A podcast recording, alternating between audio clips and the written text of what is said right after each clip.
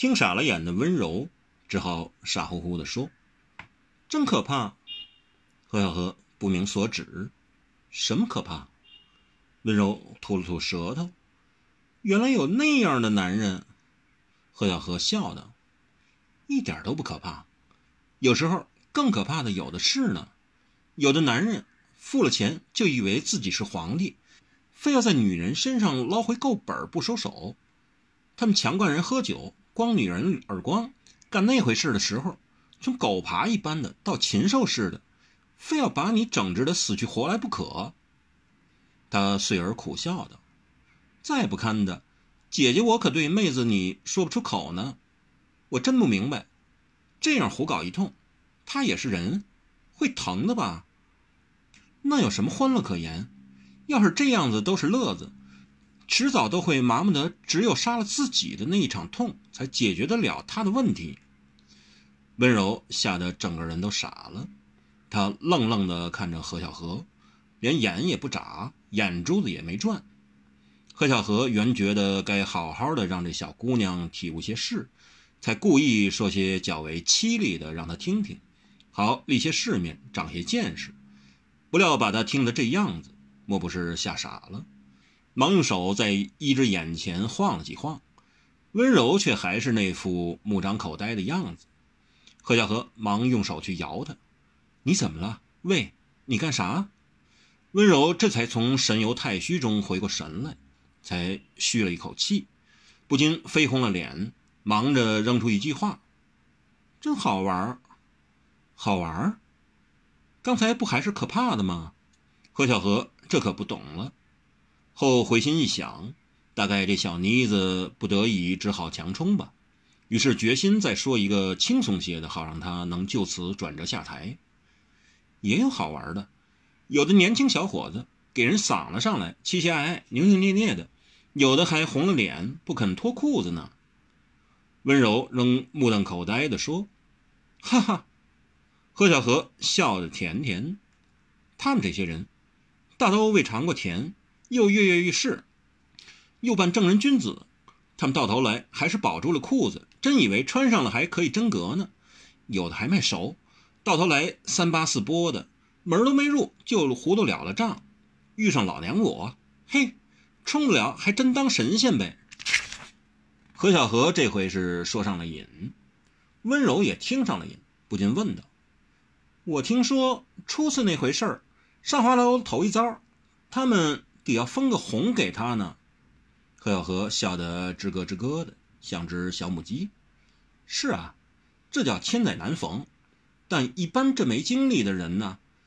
准不认出口是出歌，有的裤子没脱就夹着溜了，没上过场面，没办法；有的还三十多、四十多了，看样子大款大户的样也好，哪想到也是初回。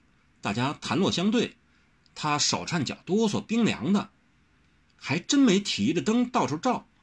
那几次没把姐姐我笑得一滩水也似的。何小荷说着，仍觉得好笑。咯咯咯咯的笑个不停，温柔又为之咂舌。哇，不行的有，禽兽也有，连路也不识的的都有。姐姐你好本事，岂不是一个女子变作三个应对着办？何小荷没料到温柔这般小的夸人，这一赞可真贴心，当下轻佻的笑不掩嘴。岂止三个，有时真是千手千臂，千乳千那个才行。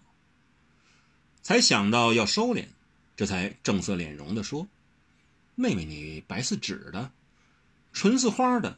姐姐我这浪的人，口没遮拦，有什么说什么。我在没学的武艺之前，客人要我做什么，我做什么；有武功之后，我喜欢的就来者不拒，不喜欢的，或也应酬敷衍，真恶心的，就给他们好看。由于姐姐我还当红，服侍男人有一套。”来求我的还真要看我脸色，所以才有了老天爷这外号。姐姐不比你，大家出身不一样。说说这些拔舌根的事儿，是楼子里姐妹的性乐，你不见怪嫌烦才好。温柔笑着垂下眼皮，看着自己手尖，低声道：“总得要有人跟我说些这个，要不然我不仅不像个女人，连人都不像了。何小河立即打蛇随棍上，挨近点凑合说：“所以妹妹有心事，我一眼就看出来了。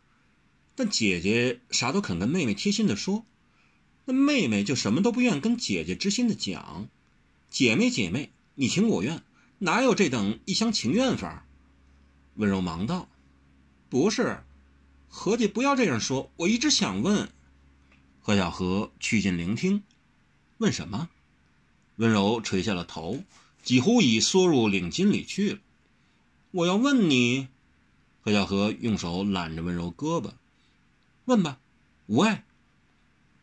温柔的手指一直搓揉着依据，终于用一种蚊子才听得见的语音道：“我担心。”何小荷道：“哦。”温柔道：“我担心。”哪样啊？那你到底有没有？我，他们语音极低，就算走进他们身边，只怕也不会听得清楚谈话内容。只知何小荷先是在聆听，温柔在倾诉，然后是何小荷在教导，轮到温柔好好的聆听。那是女人的话，也是女人的事。过半晌，好一会儿，温柔才不那么害臊紧张了。整个人都是轻松了下来。说到后头，两人都很知心之情，提己知己起来。何小荷就笑着安慰他：“你既事后没有，那就不必担忧了。要是来了，要跟姐姐我说，省得单怕。”温柔似乎也很受慰藉，整个人都笑口常开了起来。听姐这么说，我就宽心多了。何小荷眨着眼睛说。你要担心，还是担心王小石吧？他温柔似从来不觉得这人有啥好担心似的。他有什么好担心的？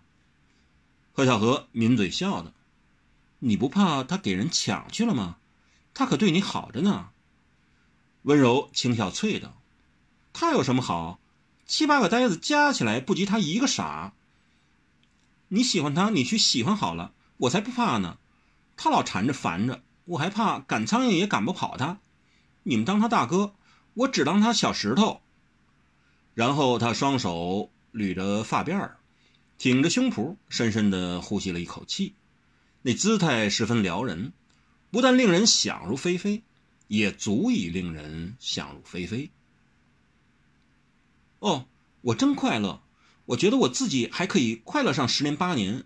就算日后我堕入空门，也值得了，因为我还是比别人快活十倍八倍。贺小娥看到他的陶醉，想到自己同在这个年龄的辛酸血泪，不觉舌尖有点酸味儿本想劝他好好对待王小石，忽然想到，也许就是王小石待温柔太好、太周到、太无微不至，也太注重关切了，他才会对他那么不在意、不在乎。这样也罢。如果自己再说王小石好话，这大姑娘反而更不把王小石放在眼里了。所以她问：“你已经那么幸福，又何必再浪荡江湖，跟大家吃苦？就算官府通缉你，你只要回洛阳去，令尊有蔡京对头大官做靠山，也多半不能奈何你。出了家才四大皆空，在家的还是四大不空的好。爱情，四大无一可空。”酸甜苦辣都要尝，镜花水月才是真。温柔却听不出何小荷语调中的调侃意味，只洋洋滔滔地说：“我才不回去，我跟你们东奔西跑，不知多逍遥自在，仿佛这样更可以幸福十倍百倍。既然你那么幸福，我也不便支援了。”何小荷心里只有叹息。温柔却突然问。怎么才能试出一个男人对你是不是真心？何小荷给这突如其来的疑问，倒没想到如何回答，但又不能不答，所以不答反问：“是什么样的男人？”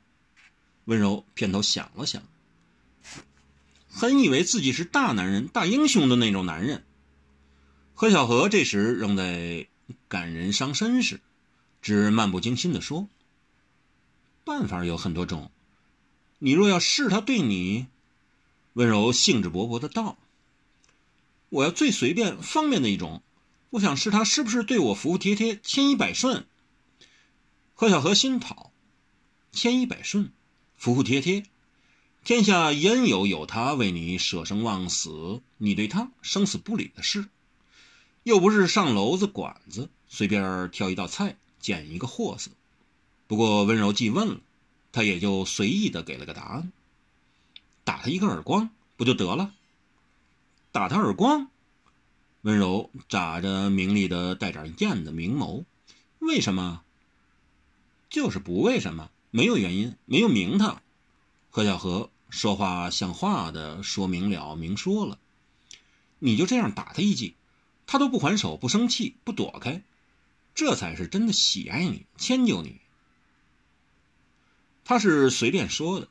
因为他已有点不耐烦，一方面他已解决了温柔的问题，另一方面他有自己的问题，所以他随便说说应付了过去。但他不知道温柔是真干的，温柔是真的打了人一记耳光，打的是王小石。贺小河结束了谈话，要找梁阿牛配合部署如何对付追踪追杀的时候，王小石却来找温柔。问他几种特殊解毒草药，鸡骨草、火茯苓、银钩脊的特性。之后便问他冷吗？怕他在庙里觉得闷，塞给他几响鞭炮，另还送上一些温柔素来喜欢的甜食蜜饯。却不料，温柔咬咬红唇，反手就给了他一巴掌。他没料到，也没有避，啪的一声打个正着。王小石摸着火辣辣的面颊。他竟成了一个给女人打的男人，而温柔，是一个打男人的女人。